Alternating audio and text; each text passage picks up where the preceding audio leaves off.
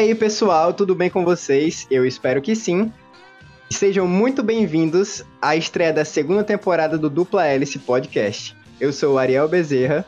Opa, pessoal, eu sou o Thiago Manuel. Gente, que saudade eu tava de fazer isso aqui, de voltar a gravar. A gente ficou um tempinho em hiato aí, mas estamos de volta, né, Ariel? E, gente, para começar a segunda temporada, essa nova temporada, né, esse novo ciclo que se inicia do Dupla Hélice, nós convidamos o Preto Criminal, o Marek Eckert. Então, por favor, Marek pode, pode se apresentar, fica à vontade.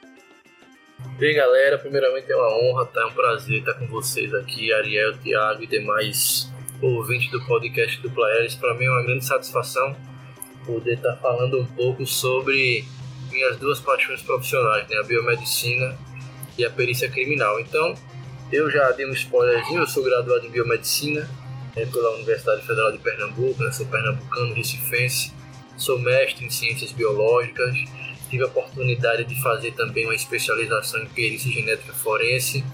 Devido a essa especialização que eu me apaixonei pela área que eu estou atuando atualmente. E também é, finalizei o doutorado em Biologia Aplicada à Saúde, todos eles pela Universidade Federal de Pernambuco. E aí, em 2015, é, me tornei perito criminal da Polícia Científica de Alagoas e sou lotado no laboratório de genética né, desde 2017. Né, fiquei nesses dois primeiros anos aí atuando nas sessões de perícias externas e com a inauguração do laboratório oficial eu fui lotado e onde estou até hoje. É, e aí durante esse tempo, esses oito, nove anos mais ou menos, a gente conseguiu colocar em prática alguns projetos né, que a gente tem em mente. Um deles foi, na realidade foram duas pós-graduações, uma pós-graduação presencial em parceria com a com a Unite e outra EAD, em parceria com a Blue EAD. E também a gente hoje é revisor científico no horário da Revista Brasileira de Criminalística. E ainda arrumei um tempo, é, não sei como,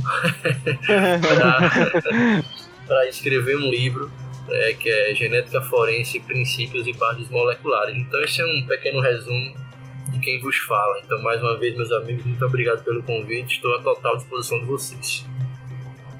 É isso, nós somos gratos pelos, por disponibilizar né, um tempo para gravar um podcast com a gente. A gente já queria gravar esse podcast de perícia, né, criminal, há um tempo, mas, assim, nada melhor que você para gravar esse podcast com a gente, né? Agradeço então, demais. A gente queria começar falando sobre a perícia com as suas fases. Sabemos que tem diversas fases, né, na perícia criminal, mas a gente queria saber como funciona, né, quando o perito ele chega na cena do crime, né? Como funciona essa parte da perícia em campo? Ótima pergunta. É, na realidade, a perícia, vamos, vamos contextualizar aqui em Lagoas, é, ela tem três grandes áreas de atuação. Né? Na realidade, a polícia científica, a gente vai ter a oportunidade de falar um pouquinho mais na frente sobre essa alteração de nome. Né? Hoje o nome do órgão ele é Polícia Científica de Alagoas. Né? E a Polícia Científica de Alagoas ela tem três institutos. Tá? O Instituto de Criminalística, que é onde ficam os peritos criminais, né? o Instituto Médico Legal, que é onde ficam os médico-legistas, os odontologistas e os técnicos forenses, e o Instituto de Identificação, que é onde ficam os papiloscopistas. Então, para responder sua pergunta, a gente vai para o âmbito do Instituto de Criminalística. Né? que é dividido em três seções, em três chefias. Tem as chefias de perícias externas, que, como o nome já diz, né, são os peritos criminais que vão atender ocorrências externas, quaisquer que sejam elas. Né? Existe a seção de perícias internas e existe a seção de perícias de laboratório, que é onde eu estou localizado hoje. Tá? Então, como funciona essa perícia de campo? Como é que a perícia é acionada? Bem, vejam só está no nosso Código de Processo Penal que, assim que tiver conhecimento sobre a prática de um crime, uma autoridade policial tem que ir a esse local, verificar se realmente é um crime, se tem indícios, né, se tem vestígios de indicativos de crime e, tendo vestígios, essa autoridade policial, que é o delegado, ela tem que imediatamente o que acionar né, ela tem que isolar esse local do crime e acionar a perícia criminal daquela esfera, né, daquele ente federativo. Então é dentro dessa cronologia que nós entramos, mediante o Instituto de Criminalística, no atendimento aos locais de morte violenta. é sempre por solicitações ou por requisições. Né? Como é que ocorre na prática? A polícia militar, geralmente ela é a primeira, é o primeiro órgão de segurança pública a chegar ao local do crime. Por quê? Porque é ela que está patrulhando a cidade, impedindo o Estado, obviamente, impedindo que os ilícitos penais ocorram. Só que nem sempre ela consegue prevenir. Nós sabemos disso, né? O índice de criminalidade no país hoje é altíssimo, né? Então, quando tem esse crime, a polícia militar ela aciona a delegacia responsável da região que faz esse processo que eu falei para vocês aqui agora, tá? Então, hoje a perícia externa né, da Polícia Científica de Alagoas ela é especializada. Ela tem três grandes áreas de atuação. Ela atua tanto na morte violenta, né, tanto nos crimes de trânsito com morte, como também nos crimes contra o patrimônio. Então é muito importante salientar essa questão dos crimes de trânsito, porque, Marek, por exemplo, uma colisão onde não houve vítima fatal, não é a perícia que vai, não é a polícia científica que vai, é a, é própria SMTT, tá? Então a ah, perícia, a polícia científica ela só vai quando realmente tem vítima fatal. Entendido? Sim. Perfeito. É, Marek, mas perfeita elucidação. É, acho que isso não é dúvida de uma boa parte do pessoal, né? Que, que às vezes a gente pensa, a gente vê em vários lugares que, que tem a, a ideia de que é uma coisa só, né? Mas não é. O buraco é muito mais embaixo. Não, com certeza. São muitas etapas. Né? É, existe uma burocracia que é natural, que tem que existir. Né? Existe toda essa cronologia de eventos para que um perito criminal chegue na cena de crime.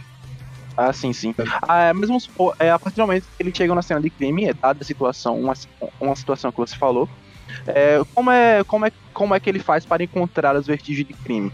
É, qual a metodologia que é utilizada? É, qual os materiais utilizados também? Perfeito.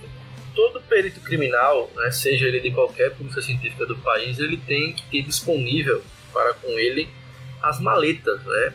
As maletas que são utilizadas para justamente é, abrigar utensílios, é, dispositivos que são muito úteis numa cena de crime, como por exemplo lupa, lanterna, luzes forenses, réguas, trenas, é, GPS, enfim, testes rápidos para diferentes materiais biológicos são utensílios que vão ter máquina fotográfica, né? a gente não pode esquecer da máquina fotográfica, por quê?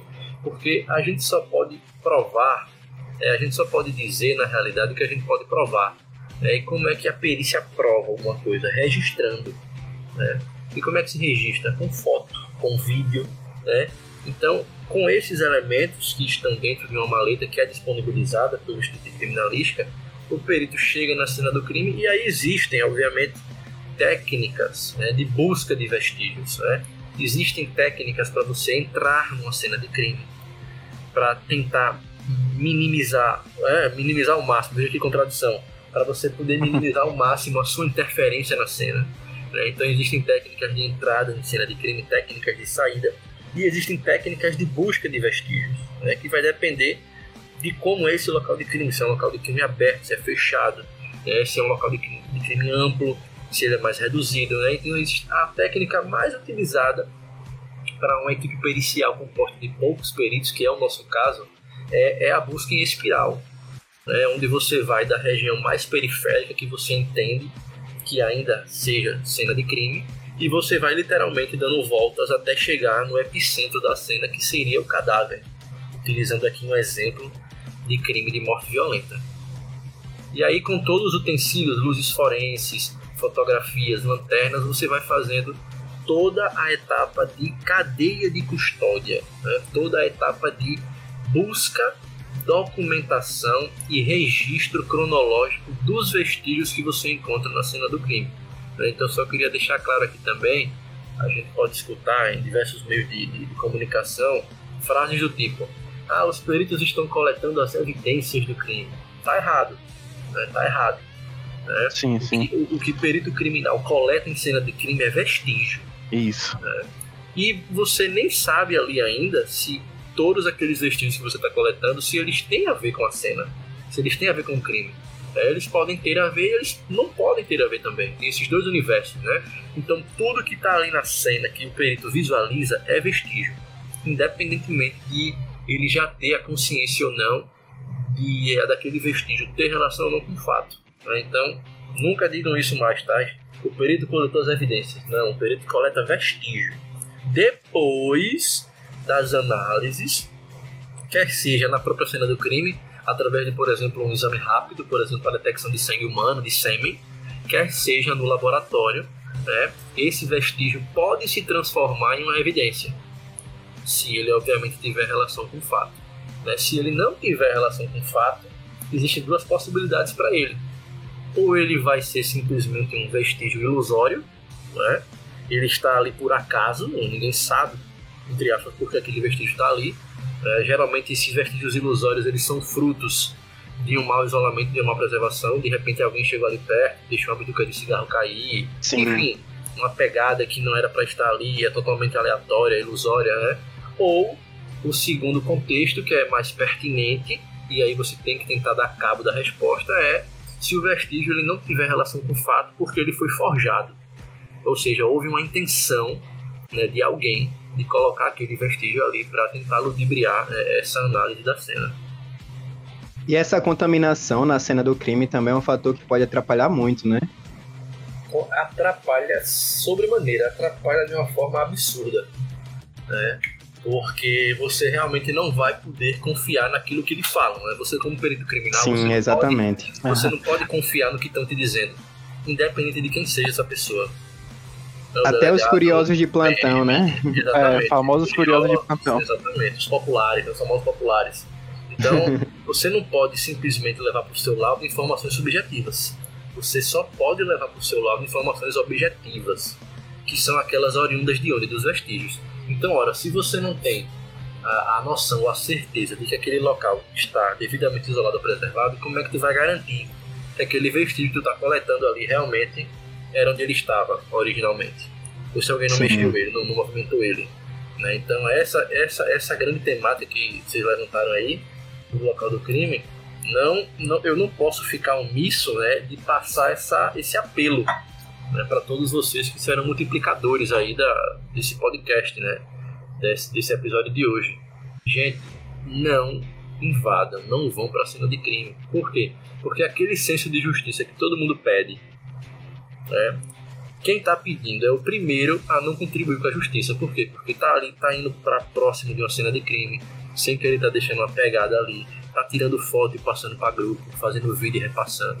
É, tudo isso você vai estar tá contribuindo para que aquela justiça que você está clamando não se obtenha. Exatamente. Então, a nossa cultura, infelizmente, ainda é assim.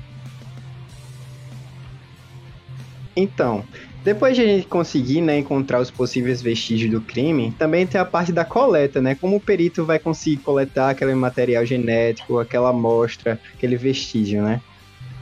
Muito bom. Primeiramente, a pandemia ajudou bastante a conscientização, é, não, da, não da perícia, mas dos outros órgãos de segurança pública. Né? A gente tem que ter em mente que quando a gente se aproxima de qualquer vestígio de uma cena, principalmente biológico, né, se a gente não tiver realmente paramentado de uma forma correta, a gente vai contaminar aquele vestígio. Sim. Né? Luvas, toucas, máscaras, é o básico. Né? E cuidado onde pisa. Para quê? Para você é. não levar um vestígio de um lugar para o outro e colocar ele onde não existia. Né? Então essa coleta ela é feita basicamente numa sequência. Né? Primeiro você registra com fotografia ou filmagem, como enfim. Você tem que fazer a amarração daquele vestígio na cena. Como assim, Mari? Você geralmente faz um, um croquis, que é um desenhozinho da cena, um esquema. Né? Então você vai pegar, por exemplo, um revólver que está próximo à cabeça do cadáver, por exemplo Aí você vai medir, isso que é amarrar, você vai medir, ó, eu, ah, o cano da arma está a 15 centímetros da região temporal da vítima, e por aí vai. O cabo, do, a empunhadura da arma está a 2,5 metros e meio da parede lateral do, do, do cômodo, enfim. Né? Você faz o registro com as fotografias, sempre lembrando, fotografias de contexto, porque já imaginou se eu pegasse aqui uma fotografia apenas do revólver de uma cena é. assim, mas ele tá Aí onde? não faria sentido, né? Não, não faria sentido, sentido isso. Né? Ele tá onde? Então sempre a regra é essa.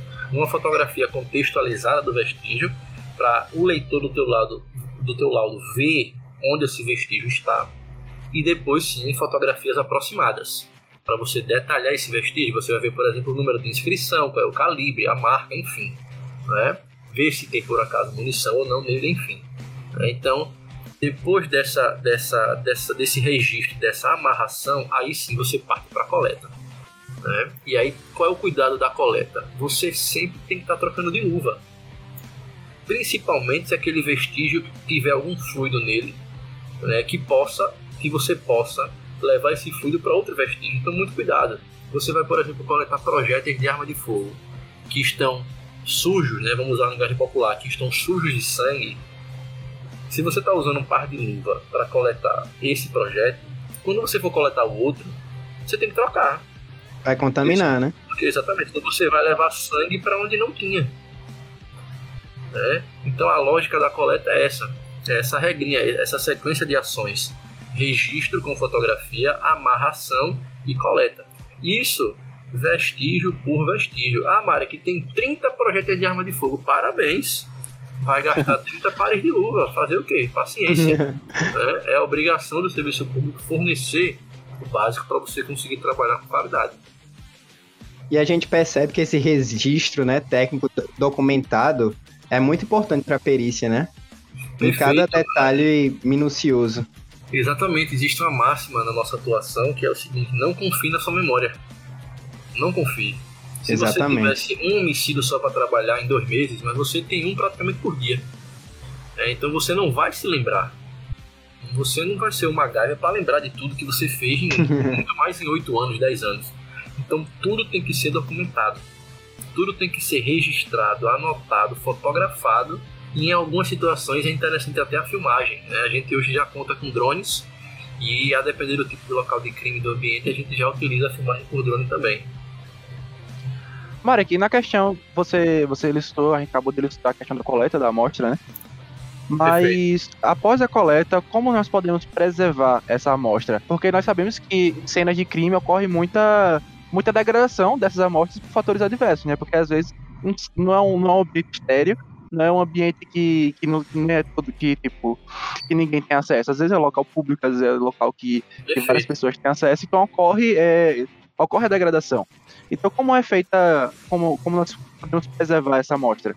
Exatamente, ótima observação. É o seguinte: é, qualquer vestígio, seja ele biológico ou não, né, ou contenha ele algum material biológico ou não na sua superfície, é, a gente tem que prestar atenção nos três maiores inimigos da, da degradação. Né? São quem? São os agentes físicos, é, a própria luz solar, né? o frio extremo, o calor extremo. Né? Isso pode provocar degradação químicos, né? por exemplo, o emprego de alguma substância de repente, né? por, por, por, por, descuido, ou até na tentativa de tentar dar uma clareada no vestígio, né? dar uma, como a gente fala, esbranquiçada no vestígio. Isso também é prejudicial, não deve ser feito. E principalmente os, os riscos, né? os contaminantes, os, de, os, os agentes que degradam os agentes biológicos. Esses daí são os piores para gente, né? que são os que basta você não fazer nada. Se você é, só basta coletar, a amostra estar lá existindo. Né? Exatamente, basta a amostra estar lá. Aquilo ali já é fonte de alimento, fonte de nutriente para micróbios, para micro-organismos. Né? Então, assim, existem alguns vestígios que você pode armazenar a temperatura ambiente, se ele estiver seco. Existem vestígios que têm que estar refrigerados e existem vestígios que têm que estar congelados. Então, essas são as três formas de armazenamento para você preservar ao máximo possível as características originais daquele vestígio quando coletado em local de crime. Né? Então a regra é essa: você nunca vai colocar um vestígio que ainda está úmido, por exemplo, que tem alguma mancha de sangue que está úmido, uma calcinha, por exemplo, com sêmen que ainda está né, tá fluido ainda, não ressecou, você jamais vai colocar um vestígio desse com alguma, algum conteúdo líquido ou úmido diretamente no saco plástico. Você não vai fazer isso. Por quê? Porque a gente sabe que o plástico ele promove o quê? Umidade e proliferação de micro-organismos que vão o quê? Comer. Exatamente. Esse nutriente Exatamente. que está ali degradado. É destruir é, a então, amostra, né? Destruir ah. a amostra, perfeitamente. Né? Então a regra é o que? É secar. Não só secar, secar e colocar numa primeira camada de revestimento de proteção, digamos assim, alguma substância que não permita dissipação de umidade, como por exemplo papel. Papel, papelão, cartolina, né? aquele papel craft é muito bom também. Então a lógica é você sempre colocar uma, uma camada revestindo e protegendo esse vestígio de um material que não promova a umidade. E aí sim, depois com ele seco, você pode colocar ele dentro do saco para poder fazer o lacre. Né? Então a gente chama isso de envelope primário e envelope secundário. O envelope primário jamais vai ser plásticos e sintéticos né, dessa natureza. Por quê? Porque eles promovem umidade e proliferação bacteriana. Né? Então, envelope primário, papel, papelão, envelope secundário, plástico. Até porque se você deixar também só no papel, no papelão, é muito fácil de rasgar, né? de quebrar, de abrir, e aí esse vestígio vai estar sendo violado. Isso vai de encontro à cadeia de custódia. Né? Sim, entendi. E a gente percebe que essa coleta e a, a preservação da amostra, né, também depende da cena do crime, porque tem casos que tem afogamento, carbonização, e cada um vai solicitar um, um método diferente, né, de coleta e preservação. Perfeitamente. A gente tem inclusive um auxílio do IML, principalmente para casos de carbonizados, que eles, como tem toda a indumentária e toda a aparelhagem propícia para isso, eles que mandam para a gente né, a, os fragmentos, principalmente de cadáveres carbonizados, que eles têm toda uma estrutura para poder fazer essa coleta. Ah, entendi. E também tem umas formas de transportar nessas amostras, porque além de preservar, o perito tem que transportar de uma forma que não degrade a amostra, não tem uma contaminação também, né? Perfeitamente. A questão do transporte, é, ela vai muito mais, obviamente, se for um transporte rápido, né? Ela vai muito mais de encontro com a contaminação do que com a degradação propriamente dita. É, então, cada vestígio ele tem que ser embalado, tem que ser é, não violado mais de forma individual. É, não é porque eu coletei, por exemplo, 30 suaves de um apartamento que eu vou colocar os 30 suaves juntos no mesmo envelope. Você não fez nada você contaminou os 30 com materiais aleatórios dos 30. Então, para fins de, de, dinâmica do crime, você não vai conseguir dizer nada, né? porque está tudo contaminado ali. Então, vou para uma cena de crime, vou passar um suave, por exemplo, na maçaneta, vou passar outro na janela, no sofá, enfim, onde quer que seja. Cada suave tem que ser registrado, amarrado, identificado pelo número e coletado separadamente não só coletado, coletado e levado para transporte no seu envelopezinho separado ou no seu suporte separado. Não só para suave, qualquer vestígio. Né? Todo vestígio, como eu já disse, ele tem que ser coletado, transportado e armazenado individualmente. Uhum. E a gente percebe que quanto maior o tempo né, para descobrir a cena do crime, maior podem ser as condições que degradam aquele cadáver, né? Podem encontrar o cadáver de diversas formas, e até mesmo tem áreas da perícia que estuda a questão de, por exemplo, a entomologia forense, que estuda os insetos, né, que são cadavéricos. Isso, exatamente. Tem, tenho duas observações para falar sobre esse tema. Eu vou deixar a entomologia para já já, eu vou falar logo sobre a questão da, desse tempo de coleta, esse tempo de demora, digamos assim, da coleta ou da análise, né? Porque vamos pensar em um crime que é esdrúxulo, que é absurdo, é o crime de estupro. Né? Vamos partir do princípio que houve um estupro né, de um homem para com uma mulher, ela ficou viva, ele não utilizou nenhum meio protetivo, não utilizou preservativo nem nada, é, teve relação sexual com ela via vagina e ejaculou. Certo? O exemplo é esse. Qual é a primeira coisa que a mulher que sobrevive a um fato horroroso desse vai querer fazer? Se lavar. Concordam? Sim, sim. Vai querer se lavar, vai querer tirar aquela aquela aura, né, terrível de dentro dela, literalmente. Né? Só que aí é, ela tem que entender, eu sei que é difícil, obviamente, mas para ela ter aquele senso de justiça dela, quanto mais ela lavar, pior vai ser. Por quê? Porque se o sêmen dele, se o sêmen do agressor está nela, qualquer que seja o local, eu dei esse exemplo, mas pode ser, enfim, numa roupa, no braço, qualquer lugar. É, se há material biológico masculino nela, ela tem que. A primeira coisa que ela faz é ir pro IML. Né? Ela já pode fazer o. Ela já pode fazer o boletim de ocorrência virtual no caminho. Ela não precisa ir na delegacia. Ela uhum. vai pro IML direto para o legista fazer a coleta desse material. É, aí você vamos usar os dois universos. O primeiro universo, a mulher foi estuprada, se lavou todinha, ficou naquele, naquele momento íntimo dela, lógico, terrível. Depois de dois, três dias, resolveu na delegacia. Ela vai na delegacia, o delegado vai indicar que ela vai no IML fazer a coleta. Vocês acham que a probabilidade da gente conseguir perfil genético masculino nesse contexto vai ser alta ou baixa? Vai ser baixa. Bem baixa. Certeza. Eu não vou dizer zero porque né, a gente não está na matemática, uhum. não está na exatas, né? Mas vai ser Sim. bem baixa. Né? E o segundo contexto, houve essa agressão, ela entende que para pegar o cara, ela tem que doar material dela. Primeira coisa que ela faz, vai no IML. Passou pela consulta psicológica do IML, passou pela coleta, aí sim, vá, se lave, né? Tire, tire aquela coisa terrível de você. Psicologicamente a gente sabe que vai ser impossível, né? Ela tirar isso, mas enfim. Sim, verdade. Ela fazendo isso, ela contribui com ela é, e ela contribui com as possíveis futuras novas vítimas desse cara. É, e é uma situação bastante complicada, né? E também Exatamente. a gente percebe o quão importante é passar esse conhecimento para a população. Porque muitas mulheres não sabem disso. Exatamente. Exatamente. Por mais difícil que, como, como você já falou, é uma situação extremamente delicada, né? Seria o, o melhor para um futuro. Perfeito. Porque aí você conseguindo material masculino, por mais que não haja suspeito no presente momento, esse perfil genético vai para o banco de dados, que tem uhum. conexão com o Brasil todo e com o mundo todo. Então, de um jeito ou de outro, é, esse cara vai ser pego de algum dia. Né?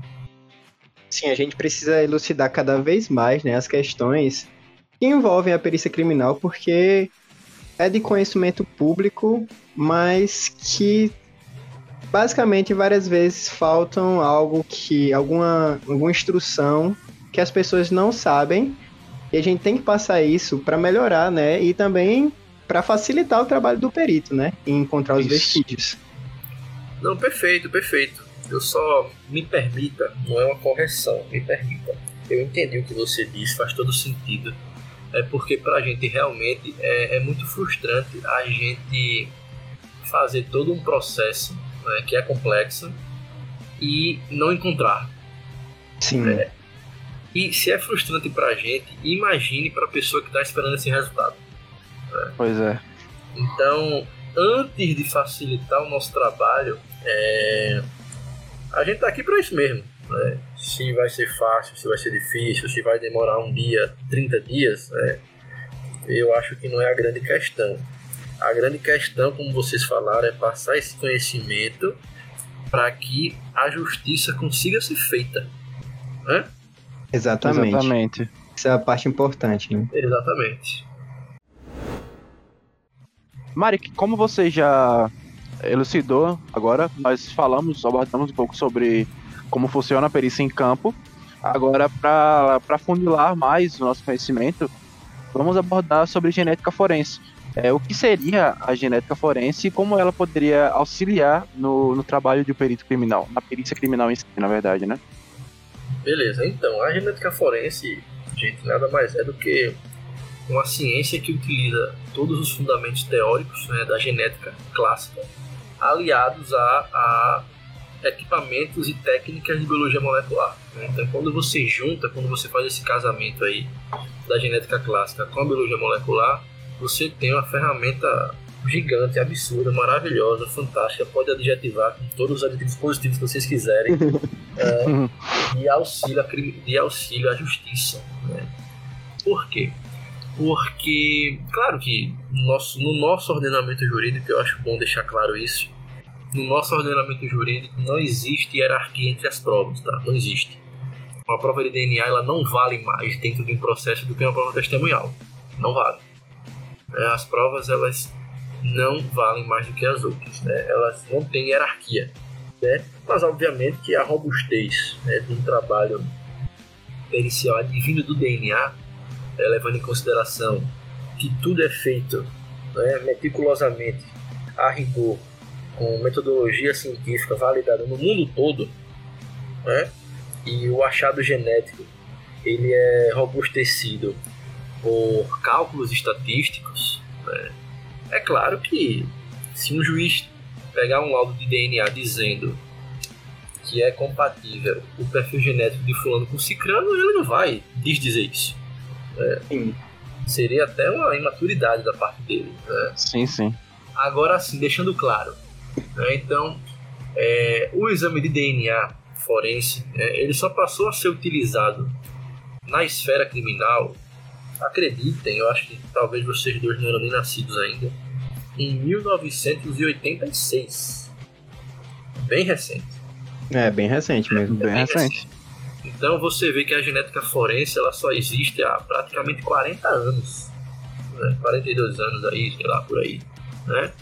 De, de forma efetiva.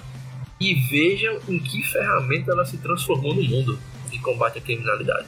Né? A gente chegou num, num, num, estado, num estágio hoje aqui em Alagoas, pelo menos, que hoje em dia nenhum delegado, e a gente fala isso assim com muito orgulho, né, um trabalho de parceria, nenhum delegado hoje, que é principalmente em caso de estupro, né, quando ele pega um caso de estupro, nenhum delegado hoje ele quer finalizar um inquérito sem a prova da genética forense.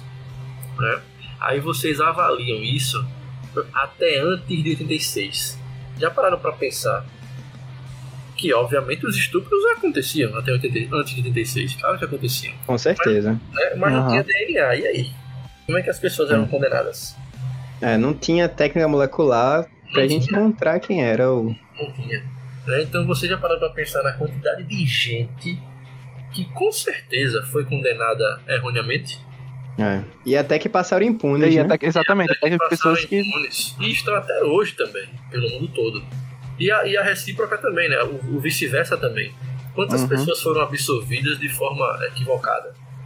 Né? Então, é uma ferramenta hoje fantástica, é indubitável, é, é essencial, eu diria, é essencial hoje para qualquer tipo de investigação que se precise atribuir a autoria para alguém. Né? Porque muitas vezes só vai restar o DNA. Sim, exatamente. A gente queria saber até como funciona a parte laboratorial da perícia, né? Depois que o perito saiu do campo com, com as amostras, né, coletadas, e aí Sim. leva para o laboratório, e aí o que que acontece? Quais as técnicas ele começa a realizar primeiro?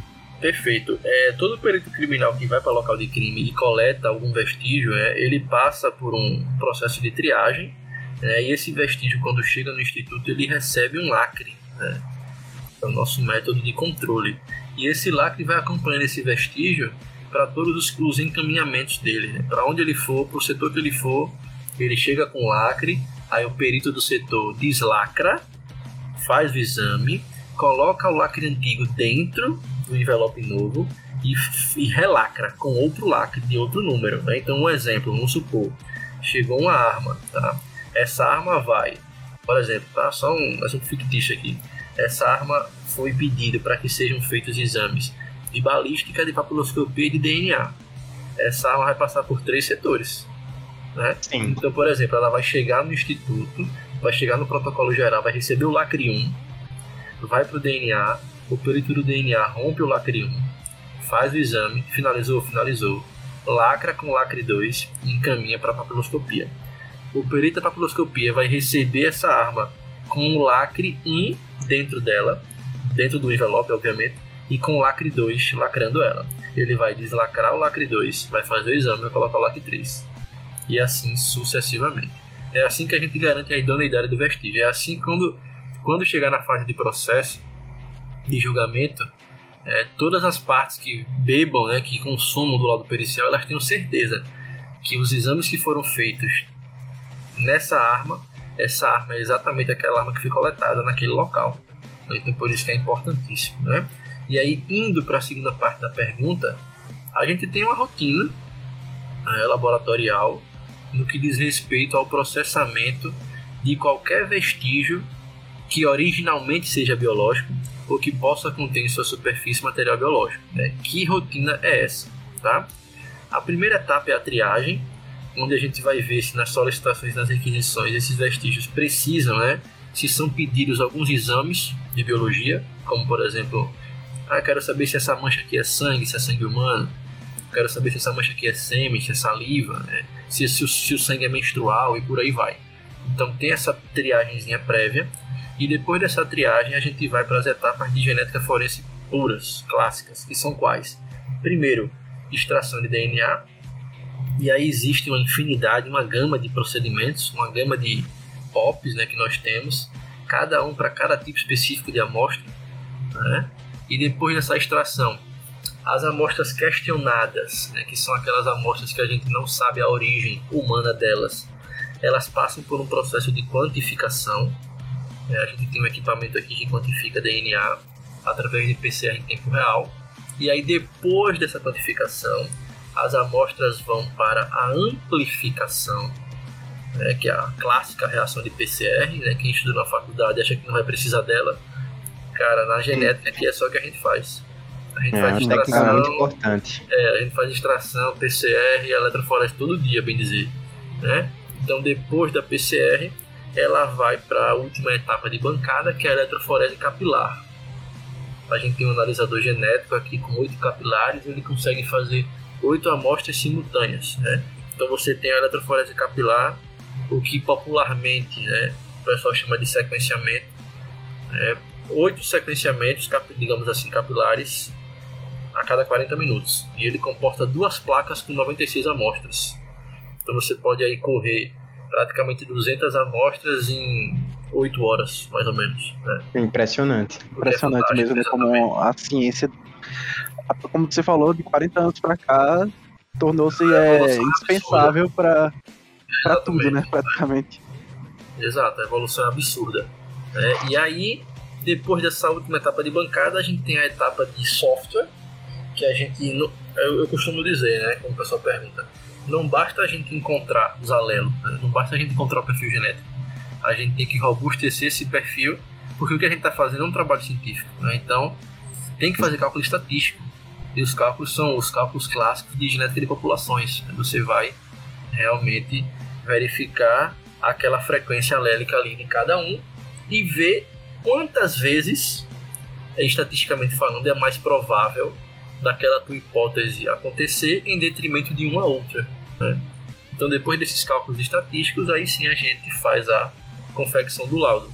E aí muita gente pergunta, Marek, e o laudo, como é que é feito? Eu costumo dizer que o laudo ele é um TCC. Todo laudo que a gente faz é um TCC. Por quê? Porque ele tem a introdução, ele tem o objetivo, confronto genético de tal com tal. Ele tem os seus materiais e métodos que você vai dizer, em todo laudo você coloca. A extração foi feita assim, assim, assim, a quantificação assim, com equipamento tal. A amplificação foi uma técnica de PCR utilizando termociclador tal, kits de primer tal. E eletroforese, mesma coisa.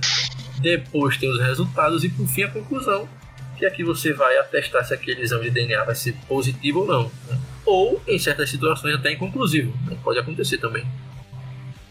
Eu fico mais ou pensando aqui. menos- É mais ou menos isso aí. Não sei se ficou claro, não sei se. Hum, Com certeza, ficou. É, perfeito. Eu fiquei até pensando, né, que a gente, a gente já acha difícil fazer um TCC na faculdade, imagina o perito que faz um TCC a todo caso que aparece, né? Todo caso é um. Alguns são mini TCCs, né? Obviamente, são casos mais simples, digamos assim. Varia de caso Aí, caso, né? De caso para caso, mas, é, mas casos complexos, com muitas amostras, com 10, 15, 20 amostras, aí, meu amigo, aí pode Sim. preparar que a digitação vai ser forte. E pelo que você falou, a gente percebe também que a perícia é uma área multidisciplinar, né? A amostra pode passar por vários setores, como papiloscopia, balística, para poder chegar em um, em um laudo, né, fidedigno daquele crime. Perfeitamente. A perícia é, criminal, ela é totalmente multidisciplinar. Porque raciocinemos. Existe crime em todo o ramo do conhecimento, concordam? Ah, Sim. perfeitamente. Cri- Crime Até crime digital, né? crime digital, crime contra a vida, crime de genética, né, que envolve genética, crime qui- que envolve química, enfim, crime que envolve psicologia, psiquiatria. Então, assim, em todo o ramo do conhecimento eh, se torna necessária a presença de perito criminal, ou perito médico legista ou odontologista, obviamente. Né? Então, é realmente uma área multidisciplinar. Sim, exatamente. E assim, eu tava até vendo um documentário que era até que retratou, né, um crime que antes ele não era considerado como crime, né, na época que é, aconteceu, que foi até de um médico, que é o Donald Klein, que ele fazia fertilização in vitro, né? E aí as pessoas que não conseguiam ter bebês iam lá e aí encontravam doadores, né, de sêmen. E aí ele conseguia transplantar é, nessas pessoas para elas terem filhos, né? Sim. E aí descob acabaram descobrindo que ele é, transplantava o, o próprio... O mala fazia o quê? Diga aí. É. transplantava o próprio sêmen nas pessoas, ou seja, ele tinha 90, foi encontrado, pessoas, né? Veja só. 96 filhos que eram Ave do médico.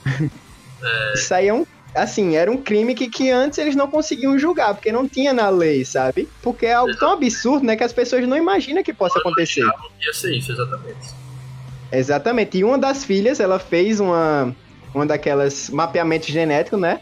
E aí conseguiu Uhum. encontrar é, nove irmãos, e desses nove irmãos ela conseguiu encontrar os outros 96. É, E aí foi uma polêmica nessa época, só que antes não podia ser julgado, sabe? Até hoje, assim, ele, o médico, né, passou assim, foi preso, mas ficou pouco tempo, depois conseguiu sair e ficou por isso mesmo, sabe? Foi por isso mesmo. Isso aí você tá falando é aquela. Eu não lembro agora se é documentário ou série, né? O Pai Nosso, né? Isso, exatamente, Pai Nosso. Na Netflix tem. Exatamente. Muito É, interessante. Retrata perfeitamente o que você falou. né? Ele fazia fertilização in vitro e qual- quase qualquer que seja o motivo, obviamente, você não pode fazer isso, né? Então, Sim. ele realmente é o pai biológico de todos os filhos que eram, entre aspas, inseminados artificialmente por ele. Vejam que bizarro, né? é verdade. Existe um outro caso, aproveitando o ensejo, tem um outro caso bastante interessante, que foi o caso da Yara Gambirazi. Não sei se vocês já ouviram falar também. Ele foi objeto de um, docu- de um documentário também de, da, da, da Netflix, né? a gente pode falar o nome da Netflix. E conta a história realmente de uma menina que foi assassinada, foi estuprada e assassinada na Itália. É, e eu não vou dar o spoiler, né, mas quem não assistiu, assista. Como eles chegam no cara, no, no agressor, é um negócio fantástico. É realmente o que a gente faz todo dia aqui. O caso foi basicamente resolvido assim, sem desmerecer as outras áreas, claro. Mas ele foi resolvido por genética forense clássica. Clássica. Então quem não assistiu, podem assistir Yara com Y. É muito bom. Aí fica a sugestão, né? Fica o título é. Yara mesmo.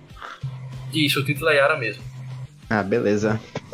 Então, já falando sobre essa parte né, de tecnomolecular, a gente percebe que a PCR, sequenciamento, são, assim, fatores imprescindíveis né, na perícia criminal, principalmente porque o perito consegue encontrar a amostra, né? Mas, mesmo assim, a quantidade de DNA naquela amostra pode não ser satisfatório para análise, né? Por isso, a PCR, para amplificar a quantidade de DNA, para depois, posteriormente, ser analisada. E aí, a gente queria saber também como ocorre essa análise de identificação do suspeito, né? Como faz essa comparação de suspeitos, ou até mesmo é, com o resultado do sequenciamento, né? É, a, análise, ela, a análise do DNA, ao contrário do que a gente pensa, que é mágica, né? Não é mágica não, o pessoal acha que é magia, né?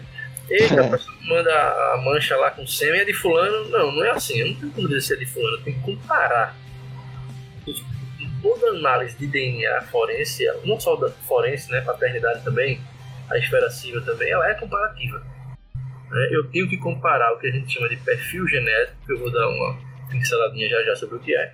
Eu tenho que comparar o perfil genético de uma amostra que eu sei a origem desse perfil, a gente chama isso de amostra referência. né? Então eu tenho que comparar essa amostra referência com o perfil genético de uma amostra questionada, que é justamente a amostra que eu não sei a origem humana dela. Né? Então, o pessoal cos- costuma perguntar: o que é que vocês fazem? Qual é o objetivo principal do laboratório de genética forense? Identificação humana. Ponto. É o que a gente faz aqui todo dia. É, a gente tenta, né, obviamente, a gente tenta atribuir uma origem humana às coisas que chegam aqui, aos vestígios. Quem são as coisas? Os vestígios, né? Então, o nosso objetivo diário aqui é tentar atribuir origem humana a coisas. Né? E não é diferente num caso criminal também. A gente tenta atribuir aquela mancha de sangue, aquele suposto suor no boné, é, aquela, sei lá, aquela saliva que está num papel de carta, enfim. A gente, nossa meta sempre no final de tudo é tentar atribuir uma origem humana de uma coisa. Né? E para isso a gente precisa comparar, porque a análise é comparativa. Então o que, é que a gente vai comparar? O perfil gerência o perfil genético tem mostra questionada. E o que é o perfil genético, né? Vocês podem estar se perguntando aí. O perfil genético ele é a compilação, ele é uma análise conjunta de vários marcadores genéticos que servem para a identificação humana. Né? Tra traduza, Marek, traduza. São marcadores, esses marcadores eles são regiões, tá? Eles são regiões intrônicas. Né? Rapidamente aqui o nosso DNA é dividido grosseiramente falando tá? em duas grandes partes. Os exons, que são aquelas sequências das quatro bases nitrogenadas que codificam proteínas, né? e ele tem também a parte intrônica, que são as mesmas quatro bases nitrogenadas, mas que não codificam proteínas. Essas regiões são os introns, que antigamente eram chamadas de DNA lixo. DNA né? lixo. Aí uhum. o pessoal pensava, ah, já que não serve para produzir proteína, não serve para nada. De fato, em termos bioquímicos, fisiológicos, não serve para nada. Ok, porque ele não vai produzir nenhuma proteína, ele não vai produzir nenhuma característica, digamos assim, sua. Né? Mas, por serem altamente polimórficos, por terem uma taxa de mutação beirando zero, eles são justamente as regiões utilizadas para a identificação humana. Né? Esses marcadores que eu estou falando são os marcadores STRs, né? que vem do inglês, né? marcadores Short Tandem Repeats, né? pequenas repetições Sim. em sequência das quatro bases. E aí qual é a lógica? Né? Qual é a lógica teórica que se aplica na prática? Cada um de nós tem um padrão de repetição específico para os STRs quer sejam 17 regiões, 20, 20, 21, 24, enfim, quaisquer que sejam as regiões. E aí qual é a grande sacada? Que lá em 86, o, o, o professor da Universidade de Leicester, né, o Alec Jeffers, ele descobriu, ora, descobriu assim, né, ele colocou em prática, né, isso aí já se sabia. É, nós recebemos esses marcadores, obviamente, dos nossos ancestrais. Não tem como esse marcador genético vir de outra pessoa que não do meu ancestral. Do meu Sim, genitor, e foi da... conservado durante a evolução. Né? Exatamente. E da minha genitora. Então, por exemplo, se eu tenho em um marcador STR o alelo 15 e o alelo 16, por exemplo, tá? um exemplo fictício aqui, para dar uma clareada. Se eu tenho nesses 24 marcadores, vamos lá, se eu tenho no meu primeiro marcador STR os alelos 15 e 16, é porque fatalmente ou 15 ou 16 veio do meu pai biológico, e o que sobrar, obviamente, só pode ter vindo da minha mãe biológica. Né? Isso aí é algo que não tem exceção. Então é por conta dessa fundamentação que o exame de DNA é fantástico, por conta disso. Porque por mais bizarra que seja a história, por mais miraculosa que seja o que estou contando para vocês, os alelos não mentem. É. É, os alelos não vão mentir. Né? Por quê? Porque aquele alelo só pode estar ali porque ele recebeu de alguém. Né? Então, se eu tenho o mesmo par de alelo numa mancha de sêmen de um suspeito, é ele, cara, não é mais ninguém. Né? Então, quando eu comparo isso a níveis de 15 marcadores, 16, 17, 20, 24, eu estou comparando o perfil genético de uma amostra com o perfil genético de um suspeito. E aí, se tudo for compatível, exatamente o mesmo número, eu posso atribuir, através da estatística, a compatibilidade genética entre os dois perfis. Né? E eu gostaria só de fazer uma ressalva com relação à única hipótese até hoje sabida de duas ou mais pessoas que vão ter o mesmo perfil genético. Eu estou falando dos gêmeos idênticos. Gêmeos idênticos. Né? Gêmeos idênticos, né? Mas no cuidado, não vão sair por aí dizendo que Marek disse que o DNA dos de gêmeos é igual. Não estou dizendo isso não. Eu estou dizendo que as regiões utilizadas para a identificação humana, ou seja, os introns do tipo STR, utilizados hoje na rotina forense, em gêmeos idênticos a gente não consegue diferenciar. Entendi. Entendido? Aí você sim, pergunta, sim. e então quer dizer que num caso de homicídio, por exemplo, de estupro, que envolva gêmeos, o DNA não resolve. O DNA não. Ou você tem a papiloscopia, por exemplo. Porque mesmo sim. o DNA sendo igual, nesse caso o perfil genético sendo o mesmo, as impressões digitais deles são diferentes. Então a Exatamente. impressão digital de gêmeo idêntico ela é diferente. É, Era exatamente isso que, que eu tava pensando até enquanto você falava, que você acabou de responder, que eram fatores que poderiam atrapalhar a análise molecular. Aí eu ia falar isso, a questão dos gêmeos. Perfeitamente. Nesse, nesse aspecto específico, é, o ideal é que o, o agressor não tenha irmão gêmeo, né? porque senão fatalmente pode ser colocado em xeque o outro, né? Que não tem nada a ver. Né? É, o é. outro que não tem nada a ver com a história. Né? Exatamente. Perfeito. Mas existe algum outro fator que pode atrapalhar a análise molecular? Você está dizendo todo o processamento ou análise pós-perfil genético? Pós-perfil genético. Não, se correu ah. tudo bem, ó, se correu tudo bem, vamos lá, correu tudo bem, a gente não tem o um indicativo das mutações, a gente não tem nada que possa ter, de certa forma, comprometido a rotina, não tem mais nada. É, e fatores que, que podem ter comprometer a rotina foi o que você citou logo no começo, isso, né? Isso, degradação, contaminação. O que é que pode comprometer? É, vamos esmiuçar um pouquinho mais. É, em termos de técnicas, né? O que é que pode comprometer, por exemplo, uma reação? Excesso de reagente pode comprometer, é, escassez de reagente, excesso de DNA, por incrível que pareça, pode comprometer uma análise. É porque, a, por exemplo, a, a, o analisador genético ele tem um calibre de leitura que a leitura, a, a quantidade de DNA para ele ler ideal é 1 nanograma. 1 vezes 10 a menos 9 grama. Quase nada. Né? Então, se você tiver muito mais que isso, o, a, a, leitura não vai conseguir ser feita. O leitor não tem essa capacidade de percepção para entender. Opa, será que nessa amostra deu zero porque não tem nada mesmo? Ou tem excesso? Né? Então é por isso tem que ter a etapa da quantificação. A quantificação ela vai te dizer exatamente em nanograma ou até picograma quanto de DNA tem naquela amostra. Uma coisa Entendi, que eu gostaria perfeito. de saber era sobre a extração de DNA em um vestígio de sangue, né? Certo. Em caso de transfusão sanguínea, pode ter alguma, alguma alteração? Ótima pergunta. Ótima pergunta. A questão da transfusão sanguínea pode sim. Pode sim, perfeitamente. Né? Aí qual é a questão? É, existe uma coisinha chamada renovação, né? Renovação das hemácias. Né? Sim. E aí existe um, um, prazo, digamos assim, né? Mais uma vez, não, é, não, é, não somos da era das atas, né?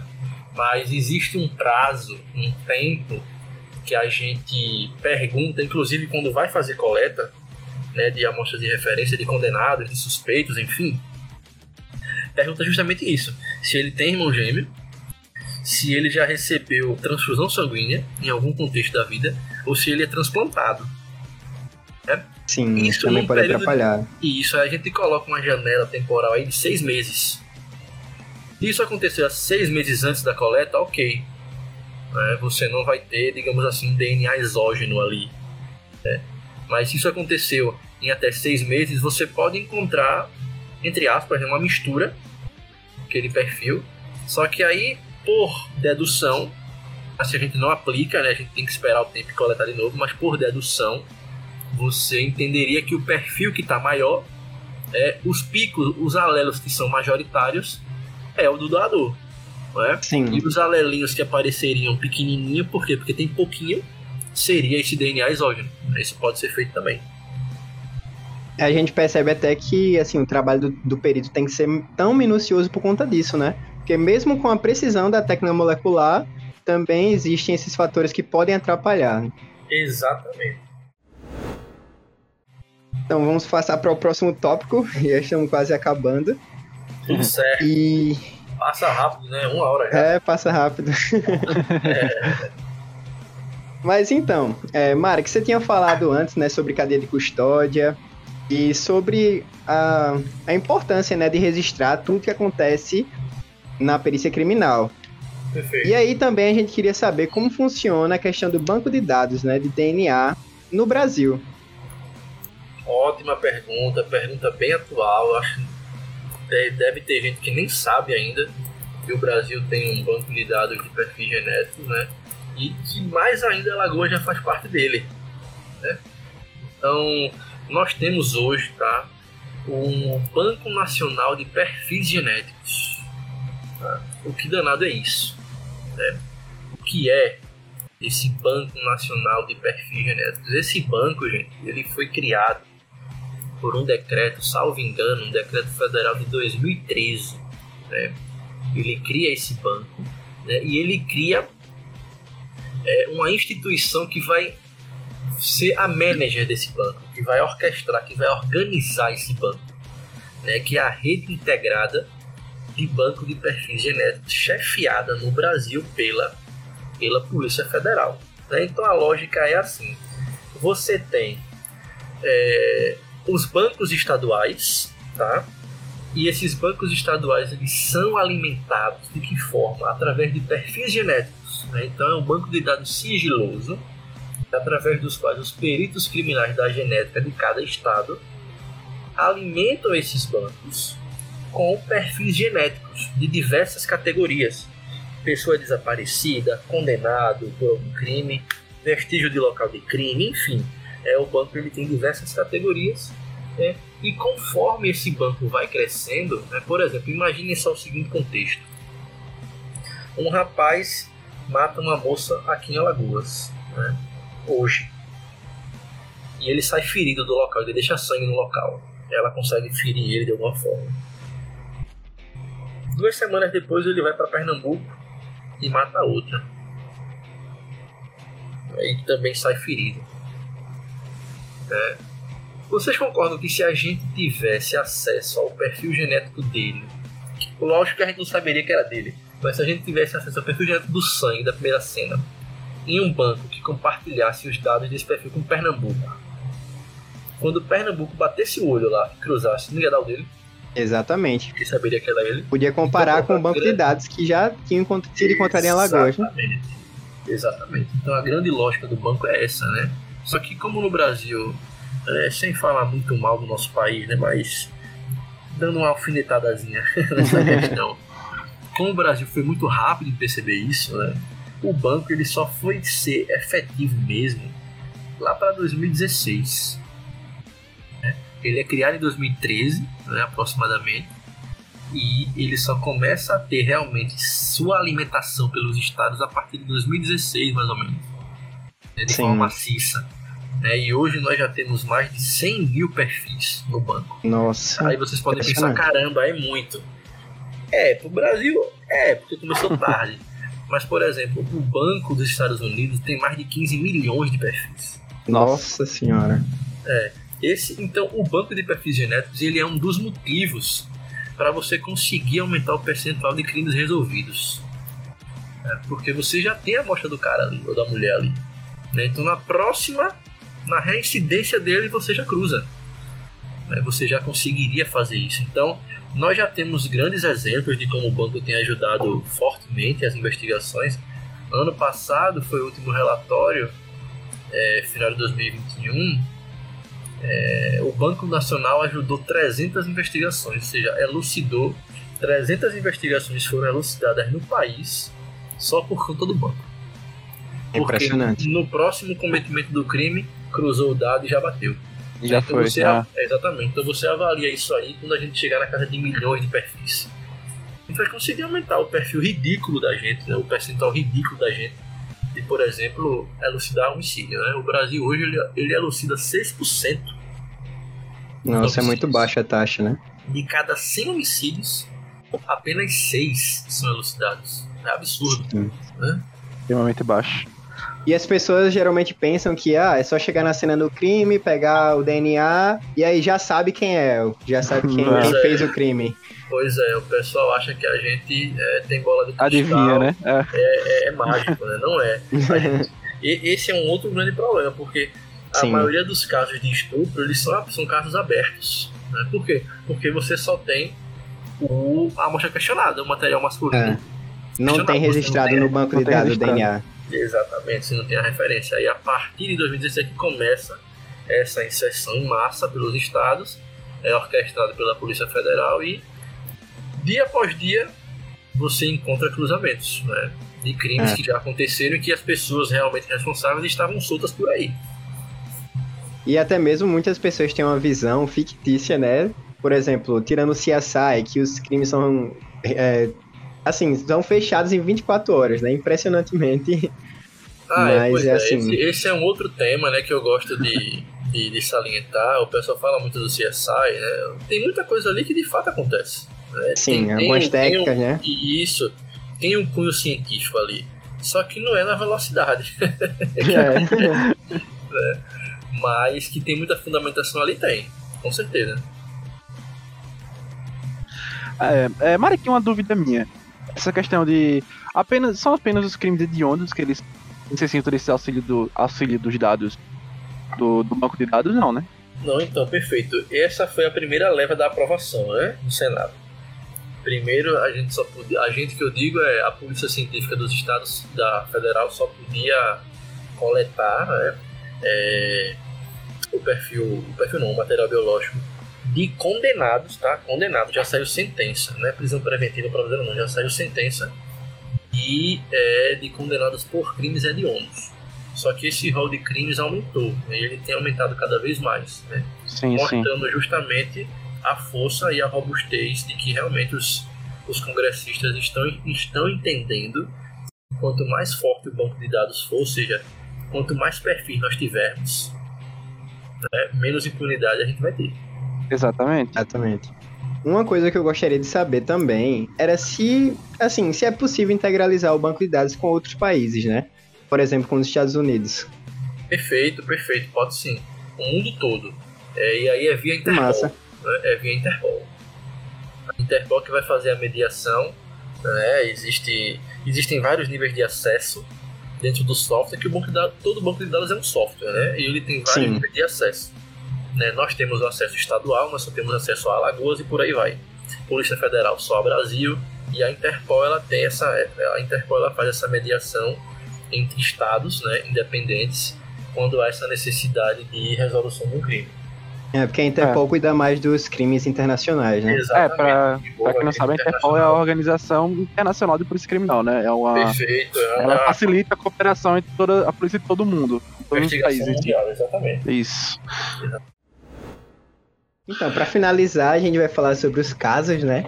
Sim. E é uma parte assim que todo mundo fica curioso, né, para saber. Já existem vários documentários, várias Isso. várias entrevistas. E assim, tem um caso que ficou muito famoso, que é o caso da Isabela Nardoni. Perfeito. Que a gente queria que você queria saber na verdade a sua visão sobre esse caso, né?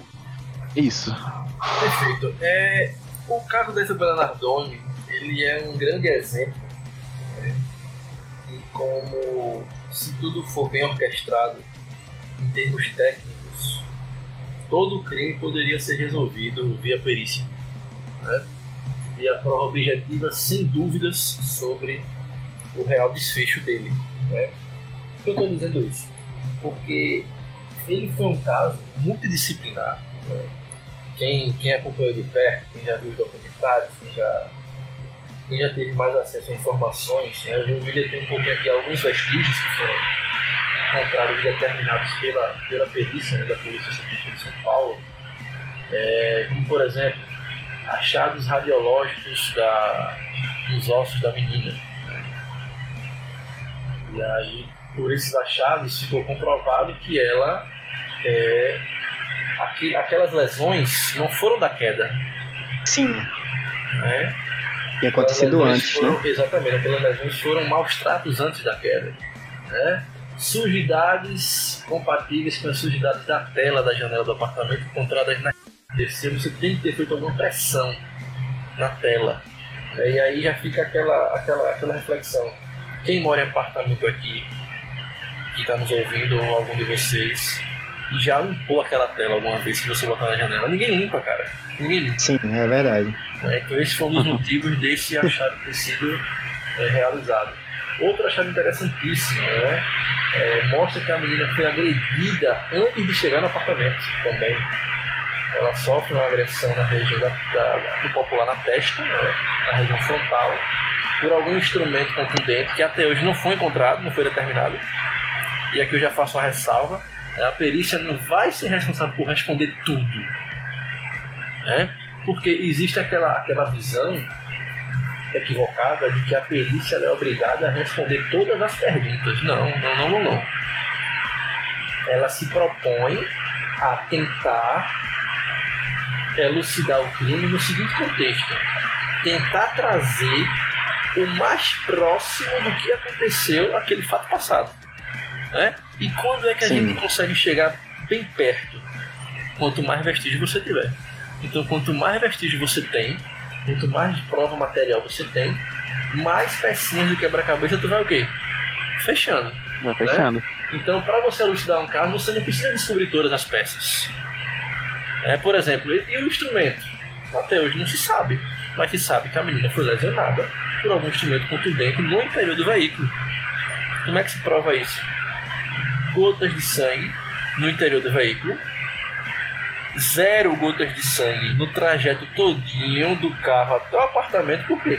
Porque estavam aparando o ferimento dela com uma toalha, um pano, uma fralda, é, que foi encontrada no banheiro já em processo de lavagem. Né?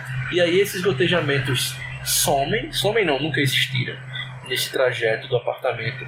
E quando você abre a porta de casa, você encontra novamente o quê? Gotas de sangue. Gotas de sangue, hein? Me explique isso de outra forma que não seja essa. Não tem. É? Então são com essas ah. análises né, baseadas única e exclusivamente em achados criminalísticos objetivos que a perícia consegue contribuir com a justiça.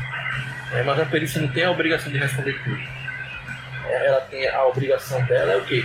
Tentar chegar o mais próximo do fato passado, só que para isso ela precisa de subsídio. Precisa de quê? Precisa de vestígio. Então, o caso da Isabela Nardoni, ele é um exemplo fantástico, na minha opinião, de como que se o trabalho pericial for valorizado e for feito da devida, do devido formato, né, se for dada a devida importância para a perícia, todo crime poderia ser elucidado. Sim, e é muito importante, assim, a gente percebe que é muito importante a perícia criminal, porque imagina se não houvessem essa análise dos vestígios, né? Seria muito fácil acreditar no depoimento dos pais. Já que não tinham evidências, assim, se não houvesse a perícia, né? Se não houvesse essa análise, não existiriam essas evidências que comprovariam que foi. E aí, por mais que, assim, os pais tenham dito que ela, que alguém entrou na casa, cortaram e jogaram a menina do prédio, né? Mas a perícia consegue encontrar a verdade, né? Por meio dos vestígios, análise dos vestígios, em todos os locais da casa, até, até mesmo os pais tentando esconder os vestígios, né? É, Marek, então, nós é, já temos um, um, exemplo onde, a, onde quando a perícia criminal é executada de forma perfeita, né? de forma que, que consegue é, trazer é, à tona a verdade, é, pode ocorrer é, também de através de erros, através de erros que acontecem durante o, o processo, aconteceu o efeito contrário, né? Como ocorre em alguns casos, como a gente sabe do caso do O.J. Simpson que ocorreu. Perfeito, exatamente. Nesse caso do O.J. Simpson e alguns outros, né, infelizmente acontecem, é, na realidade, a perícia é um pouco diferente, né? Lá é o CSI, né? O Crime Scene Investigator, então eles né, acumulam muitas funções, mas mesmo assim tem as suas especialidades, né? Então, o que foi observado no caso do O.J. Simpson, mesmo com toda a tecnologia que os Estados Unidos têm, é, foi uma, desculpa a expressão, mas foi uma lambança, né? No que diz respeito à coleta de provas. Coleta Sim. dos vestígios, no caso. Né? Eles chamam lá de evidências, né? Isso. Na, na coleta de evidências, no caso trazendo para o nosso português na coleta dos vestígios. Por quê? Porque não foram respeitadas né, algumas ações que têm que ser respeitadas para você ter essa idoneidade. Então, a defesa do O.J. Simpson, que era um astro, né, eu, eu compararia o O.J. Simpson como o Pelé do futebol americano, né, é famosíssimo, não só lá, mas no mundo. Né? Então, é, ele foi, para quem não está a, a, par do caso, ele, ele foi acusado de, de matar a ex-mulher e um amigo dela, né, que estavam na casa dela. Né, então ele foi lá e matou os dois né, com, com, arma branca, né, com, com, faca. Né, e utilizou luvas e enfim, diversos vestígios. Se você fosse olhar puramente os exames, as técnicas utilizadas, tudo batia para que tivesse sido ele. Né? Foi encontrado sangue do, do, do da, da, da ex-mulher e do rapaz nas meias dele Foi encontrado sangue dos dois no, no carro dele. É, as luvas que ele calçava, ele calçava duas luvas de couro, né? Então, uma luva ensanguentada com sangue desse suposto casal foi encontrado na, na residência do OJ, no tipo como se fosse um, um, corredorzinho entre uma casa e outra, né? Que ele fatalmente descartou ali porque achou que ninguém fosse lá procurar. Né? Então, assim, se você levar em consideração os vestígios em si, denotam que foi ele. Mas como houve essa lambança, não houve troca de luva, diversas pessoas exógenas na cena do crime, muito repórter, né? contaminou, então isso tudo foi filmado. Né? Porque isso foi. Isso, esse homicídio, ah. ele foi numa madrugada, né? E quando amanheceu, ele foi lá em Hollywood, para você ter ideia. Então não era só magnata, era não, é só magnata que mora ali. Né? Então, é, eu, eu, até lembrava o nome da avenida, mas não foi um, foi um boulevard, enfim, é, que era a casa da Nicole, que ele deu de presente para ela quando eles eram casados, enfim. Né? Ele tinha acesso à residência ainda, ele nunca de fato aceitou né, a separação. Né? Então, 5, 6 horas da manhã, tava tudo tomado, porque um homicídio aqui em Hollywood, meu Deus, como é que pode?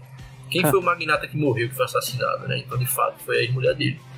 Né? E aí, é, devido a essas questões de cadeia de custódia, o OJ, no fim das contas, ele acabou sendo inocentado, acredite se quiser. É.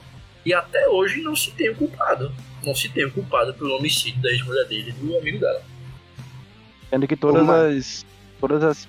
É, todos os, todas as todos provas, os exames, todos, todos os achados. Né? Tudo apontava um único culpado, né? Um único culpado, e não mais, e não mais de um. Único. Um único Mas culpado. Aí, é. devido à é. coleta inadequada, armazenamento inadequado, pessoas exógenas na cena, enfim, e tudo sendo documentado pela mídia.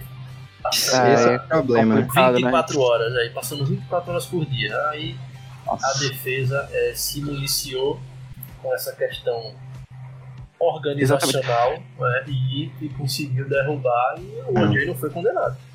Ressaltando o ponto que você falou sobre, principalmente sobre ter sido algo que aconteceu em Hollywood, né?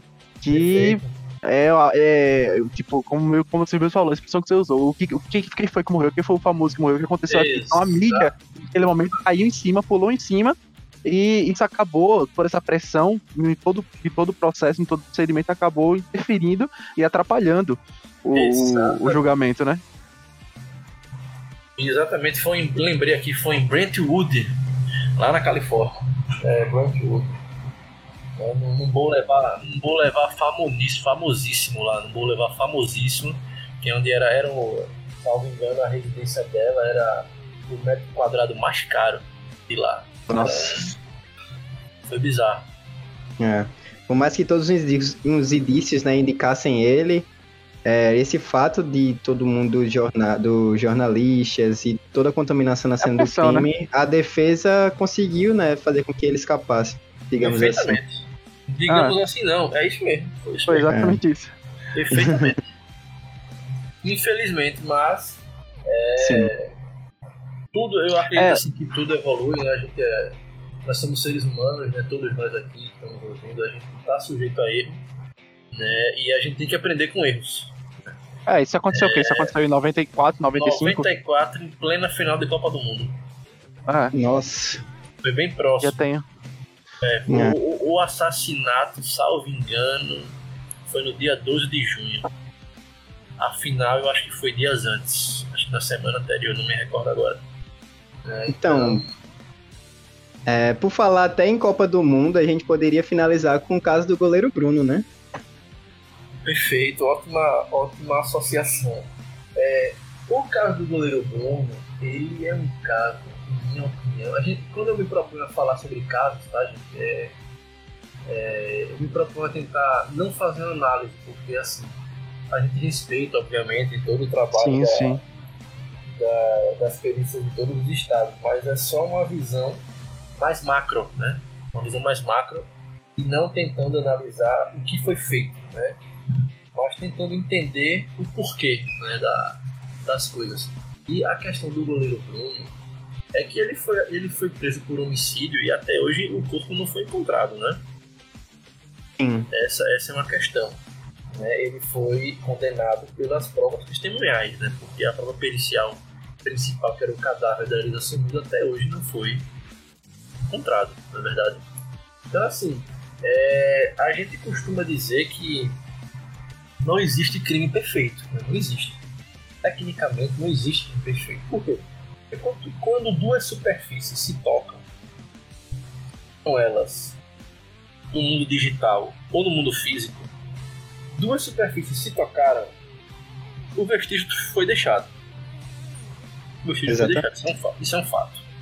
Sim, sim. Agora, se naquele momento, naquele espaço-tempo ali, você não conseguiu ter a percepção da existência daquele vestígio, o crime na prática ele meio que se torna perfeito, mas em sua teoria, em sua tecnicidade, ele não foi. Né? Foi por algum motivo, falta de pessoas, enfim, né? que não. A, a, foi Minas, né? A, o pessoal de Minas não conseguiu encontrar esse corpo até hoje. Como existem outros casos também, mirabolantes, né? De, de outras situações também. De, tem o caso também da, da criancinha que foi desapareceu no Algarve, não sei se vocês sabem desse caso. A Madeleine Claire. Madeleine, como é o nome dela? Madeleine alguma coisa, não me lembro agora. Depois vocês pesquisem, foi uma criancinha que sumiu. Sumiu, até hoje nunca foi encontrada. Sumiu. É em pleno Algarve, né? Uma praia famosa do Algarve, que é uma, é uma região é, litorânea do sul de Portugal. Né? Então, tem alguns casos assim de pessoas que realmente desapareceram e nunca mais voltaram. E até hoje não se sabe o que aconteceu. Então, isso não é um demérito brasileiro, digamos assim. Existem situações que, infelizmente, é, acontece, acontece né? em algum lapso de espaço-tempo que não era para acontecer. Né? Você teve alguma defasagem ali, alguma deficiência, alguma carência de algum contexto que não te permitiu elucidar. Porque se a gente for utilizar todas as técnicas disponíveis no tempo que a gente quer, a gente consegue elucidar qualquer crime. Isso é um fato. O problema é você ter recursos disponíveis a todo tempo, você ter recursos humanos também disponíveis, que a gente sabe que hoje a, a mão de obra pericial é muito escassa, né? haja visto os concursos que abrem, quando abre a nossa vaga, por exemplo, aqui, é biólogo, biomédico, é, de biomedicina. duas vagas, três vagas, né? e assim se segue com as demais graduações. Então, assim, na minha opinião, o grande ponto é recursos humanos. A gente não pode querer cobrar se a gente não dá condições para.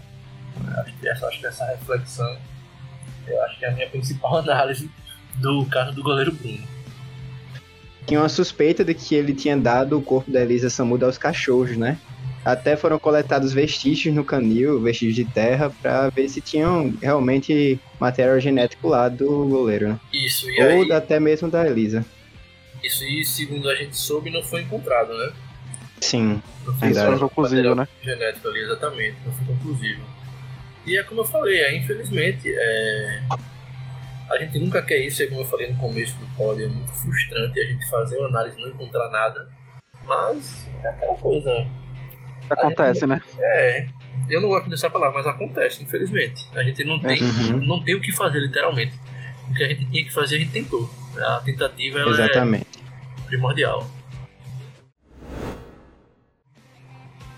Para finalizar esse episódio, a gente poderia falar agora sobre o concurso, né? Que tá tendo de, da Perícia de Alagoas. Perfeito, perfeito. Antes era chamada de Perícia Oficial de Alagoas e agora é Polícia Científica de Alagoas, né? Exatamente, houve uma, houve uma alteração bem recente, né? É, uma, uma alteração do dia 8 de abril, então tem um mês e meio, né? Antigamente se chamava o órgão de segurança pública era Perícia Oficial de Alagoas e a partir do dia, perdão, 29 de março, quando tem a aprovação, né, dia 8 de abril, é sancionada a lei que estabeleceu a nomenclatura nova do órgão. E aí, o que antes era Perícia Oficial de Alagoas passa a se chamar Polícia Científica de Alagoas. E aí, já desmistificando, não é da Polícia Civil, é uma outra polícia, né? foi criada uma outra polícia, né? a Polícia Científica. Então, hoje, aqui em Alagoas, nós temos quatro polícias. Né? Nós temos a Polícia Militar, nós temos a Polícia Civil, nós temos a Polícia Penal, que são os antigos agentes penitenciários, e nós temos a Polícia Científica, que é a antiga perícia oficial. E essa nomenclatura não é aleatória, Né? Ah, Lagoas que achou bonito quis fazer. Não. É uma tendência, uma padronização nacional. Né? Todos os institutos, todos os órgãos de perícia criminal do país estão mudando os seus nomes para Polícia Científica de determinado estado, para seguir a mesma padronização que a Polícia Militar tem, a Polícia Civil tem, o Corpo de Bombeiros tem. É, por exemplo, Polícia Militar é Polícia Militar em todo estado, concordo? Sim. É o mesmo sim. nome, né? só muda o brasão. Polícia Civil também. É. Corpo de Bombeiros também, Bombeiros Militares também. Então, Polícia Científica entra nessa seara também criar essa identidade nacional, né? E se transformar na nova polícia da segurança pública de cada estado. E sobre o concurso, né? Sobre o concurso está aberto do pessoal. Nossos amigos biomédicos, vamos, vamos focar nos biomédicos aqui. Por que Sim. tô dizendo isso? Porque está, estão abertas as, as inscrições né, até o final de junho para o concurso da Polícia Científica de Lagoa. Né? São cento, só me engano, 121 vagas imediatas e, e o dobro né, para cadastro de reserva. Né? Nós temos vagas para nível médio, que são os cargos de auxiliar de perícia e técnico forense. Nós temos vagas para nível superior, que são para papiloscopista e para perito criminal. E dentro de perito criminal, nós temos duas vagas imediatas para biomedicina, que concorre na mesma vaga com biologia. Né? Por isso que eu falei que a gente vai focar nos Isso. amigos biomédicos. Mas saibam que a vaga, a prova, é uma prova mista, é uma prova que vai ter conhecimentos de biomedicina, conhecimento de biologia. Né? A prova está marcada para o dia 21 de agosto. Então, quem tiver interesse, quem gosta do mundo pericial, a hora é essa. De ficar em casa, né? Passar no concurso. É, exatamente. Estudar um pouquinho. É. E para quem quiser também uma ajuda, né, pro concurso, também tem os seus cursos. Sim, perfeito, perfeito. A gente está com um preparatório né, específico, um preparatório online específico para o cargo de perito criminal, biologia e biomedicina. Né? Como é esse preparatório? Então a gente tem perguntado. O preparatório ele consiste de videoaulas, né, que você vai ter acesso por um ano de forma ilimitada. né? Então você vai ter acesso ao curso o edital completo da parte específica, tá? Não tem direito, eu gosto logo de falar, porque o pessoal pergunta, né? Não tem Sim. os assuntos gerais, não. É só o assunto específico, né? Que se vocês olharem no edital, vocês vão ver que são 26 tópicos, né? Eu posso parafrasear rapidinho aqui alguns, para vocês terem ideia do que, que vai cair. A gente tem, por exemplo, estrutura e função de ácidos nucleicos, proteínas e enzimas, padrões de herança genética, né, genética de populações, técnicas de identificação usando DNA, extração de DNA, ecologia, parasitologia, imunologia, enfim. Você diz, poxa, Mari, que a graduação toda. É. É, Basicamente é. É. Ah, não. AIS. É verdade. É. Multidisciplinar. né? Exatamente. Então é um material bem completo. E aí você tem acesso às videoaulas durante um ano. Você tem acesso aos PDFs, que são os materiais complementares de forma vitalícia. É só entrar na plataforma e fazer o download do PDF. É, tem acesso também a mais de 200 questões resolvidas de mais de 20 anos de prova de perito criminal. Desde os anos 2000 a gente comenta questões dos anos 2000 até a última prova agora da Paraíba, que foi desse ano, 2022. Tem acesso também a toda semana a gente faz um encontro semanal ao vivo. Isso é muito bacana para os mentorandos né, tirarem dúvidas questões, conteúdos, dicas de estudo, horário, né, motivação. A gente faz os encontros semanais todas, todas as quintas, às 19 horas. E também quem adquirir o preparatório vai ter acesso ao grupo exclusivo dos mentorandos, onde a gente Perfeito. trabalha é, diversas situações inerentes à prova, à prova do concurso. Então é isso aí. né, quem tiver interesse, né, é só acessar lá o meu perfil do Instagram, arroba Perito Marek, e tá lá no link da bio. Né, Tem lá o, o link para acesso ao curso. É, pô, cara, Exatamente. você escutou o podcast até aqui. Você que tem interesse de fazer o concurso biomédico, biólogo. Cara, você escutou o podcast, você sabe que. Você sabe que a- o cara deu um show. Então, vai lá, você tem interesse, vai lá que a gente pode garantir aqui, você também pode, é muito bom, vale a pena. Exatamente. Quem tiver interesse, só seguir lá. A gente vai deixar o Instagram do, do Marek também na descrição.